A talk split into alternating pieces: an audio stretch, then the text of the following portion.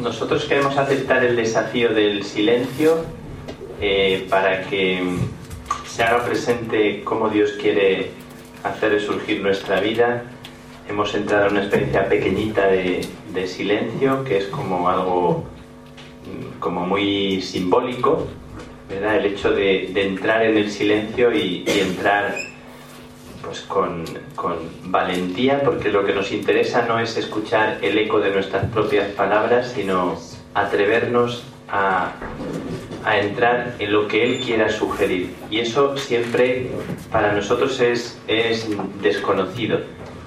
Nosotros quisiéramos entrar lo más desprotegidos, ¿no? Ya sabéis que decía, decía Santa Catalina que le escuchó al Señor decir, hazte capacidad y yo me haré torrente hazte capacidad, de manera que en la oración nosotros, más que armarnos, lo que queremos es desarmarnos. ¿Cómo se hace eso? Desde luego no se hace sin que, sin que a uno se le, se le caigan algunas cosas que a veces las tiene muy bien amarradas. Bueno, pues ahí estamos, queriendo acoger y escuchar por dónde andan los nacimientos de Dios en nuestra vida, en nuestra tierra, en nuestra orden, en nuestra comunidad, en esta tierra real, en esta gente real, en esta comunidad real, que somos humanos, llenos de fallos, llenos de defectos y también llenos de cosas preciosas. Queremos que se nos curen los ojos.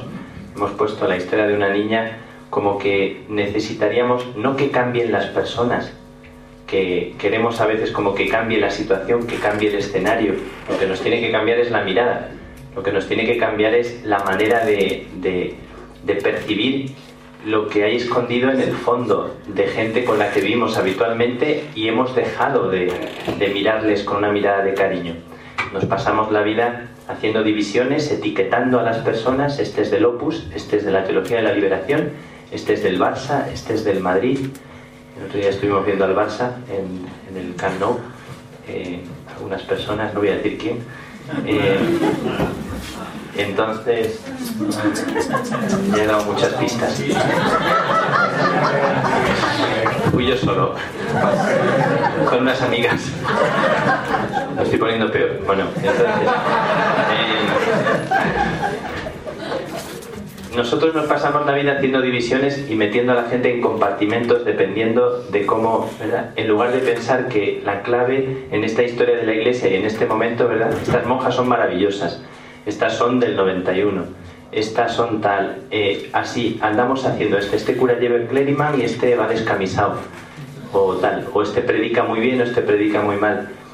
En lugar de pensar que donde nos jugamos la vida es en, la pregunta por el amor. Eh, este cura está enamorado de Jesucristo, esta persona está cuidando eh, la lumbre en su casa, está queriendo a la gente con la que está, está, no sé, el, nos jugamos, nosotros el, el, asunto nos lo jugamos más en el territorio de, del amor y del querer. Esa es nuestra competición, no es otra. Y a veces somos muy, muy injustos y muy necios a la hora de, de juzgar la vida. Y cada persona es un santuario de Dios, pero sea quien sea, sea quien sea. Y si la oración no nos enseña a adorar el santuario que es el Dios escondido en el corazón de cualquier persona, cualquiera, ¿verdad? ¿Qué sucede cuando sale o salía Zapatero en la televisión de los, los hombres y mujeres piadosos? No decimos lo que sucede, ¿verdad? Eh, pero no sucede algo que sea evangélico, sucede algo que nace de la rabia, que nace tal. Pero eso no es evangélico, perdonen que les diga. Mi madre dice que no hable de política. Entonces, eh, hasta ahí puedo leer. Em, entonces, si la oración no nos lleva a, como a querer acoger y amar entrañablemente la vida, distinguiendo la vida, el sagrario interior de cada persona, de sus ideas, de sus pensamientos, etcétera, pues la oración nos está, dice nuestro general, que hemos metabolizado, nos hemos impermeabilizado nos hemos cubierto de palabras tan bonitas que ya no nos dicen nada. Las mejores palabras no penetran, ¿verdad? No tocan. Hemos tenido documentos los mejores en la historia del Carmelo Descalzo, ¿verdad? Y hay gente que escribe magníficamente. Hemos tenido esta estos últimos 40 años, los carmelitas descalzos, a tal vez los mejores teólogos de la espiritualidad carmelitana que ha habido en cuatro siglos de historia, ¿verdad? No se puede comparar nunca pero hemos tenido a personas que están vivas todavía, están ahí. Los mejores intérpretes de Santa Teresa de San Juan de la Cruz. Y dice el general, nos hemos inmunizado, nos hemos, parece como que, que, claro, ¿y por qué dice el anterior general? Vamos a leer a la Santa nosotros. Es decir, en lugar de pensar qué le decimos a los demás, que esa es nuestra predicación a veces, ¿qué tenemos que decirle a los demás respecto de Teresa? No. ¿En qué me está diciendo a mí Teresa que mi historia y mi vida está fuera del tiesto? ¿Quién me dice a mí? ¿Quién me discierne a mí? ¿Quién me ayuda a mí ¿Y quién me dice a mí que no estoy calentando mis manos y mi vida en la lumbre que ahora es la que puede reconstituir mi vida? ¿Quién me dice a mí y de quién me dejo yo decir que estoy perdiendo mis amores? Que se me está apagando aquel amor primero. Decía San Juan de la Cruz, las frescas mañanas. San Juan de la Cruz decía las frescas mañanas hablando del tiempo en el que uno tenía como esa ilusión tan bonita, la mirada de la niña, bueno, ¿dónde están nuestras frescas mañanas? Porque eso no tiene que ver con los adolescentes. Nosotros conocemos a gente mayor, ancianos, que, que viven todavía de las frescas mañanas, que son gente que está viva en el amor, ¿verdad? Que no, no se ha jubilado, ¿verdad? Conocemos a gente que, que está viva, ¿verdad? Que sigue estando ahí. A eso nos referimos, ¿no? Y hay gente de 15 años que está jubilada hace mucho tiempo, ¿no? Bien, entonces ¿Qué, es lo que nos estamos planteando? Pues no sé lo que se plantea cada uno. Yo digo, lo que nos estamos planteando es que esto, en lo que estamos, tenga vida. Y la vida siempre es un desafío, pero no un juicio hacia los demás. Dice el hermano Roger, no preguntemos quién se equivocó o quién tuvo razón. Cuidado con estrellarnos. Tú tienes razón, tú no tienes razón. Este es de mi equipo, este no. Ese no es la batalla. La batalla es reconciliémonos y construyamos. Y vamos a buscar dónde está la fuente. Pero gran parte de la vida se nos pasa y la energía se nos consume en eh, pensar quién tiene la razón, ¿no? De buenas razones nos libre Dios, dice la santa. ¿Dónde está nuestra batalla? Nuestra batalla está en, en, alentar lo que sentimos que es vida. ¿Dónde está eso? No? San Juan de la Cruz tenía prisa por descubrir eso. Hemos tenido un ratito de silencio, minúsculo, ridículo, ¿verdad? Habría que preguntarse si la gente de los grupos de oración explora en el silencio una voz que, que la pregunta que nos hacemos, ¿qué es lo que quieres de mí?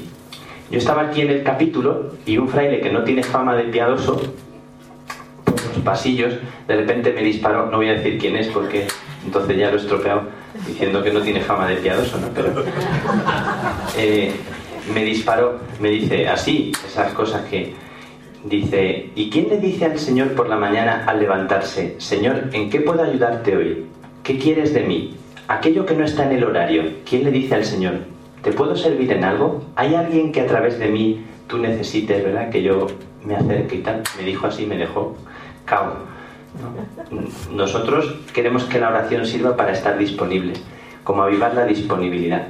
Es verdad que estamos en muchas cosas, tenemos prisa, pero tal vez lo más importante es esta actitud, ¿no? De, ¿Verdad? Que yo, por ejemplo, a veces vas tan rápido que es verdad que no tienes tiempo para pararte a lo más importante. Es verdad, lo reconozco. O sea, cometes el pecado de pasar ligero por las cosas y ayudar a mucha gente, pero no pararte a veces a escuchar atentamente o a perder el tiempo con la gente. Es cierto, ¿verdad? Eh, reconozco mi pecado. Bueno, yo hasta ahí dejo. Hemos hecho una pregunta y la pregunta es, ¿dónde intuimos hacia dónde puede ir un desafío, algo que sintamos que es vida, que nos suena a agua fresca, a fuente que emana y corre de los grupos de oración? Si es que sentimos que podríamos dar algún paso más, podríamos invitarnos tal vez eh, a a explorar algo más este silencio? Entonces, esta es una pregunta. ¿Hemos escuchado en el silencio alguna intuición, alguna pequeña palabra? Hemos preguntado a María, hemos ido junto a Juan de la Cruz, hemos, le hemos dicho a la naturaleza que nos hable en medio de la noche, hemos dicho en la oscuridad y en el silencio de la cueva donde nuestros santos padres pasados pasaban horas queriendo auscultar el latido de Dios.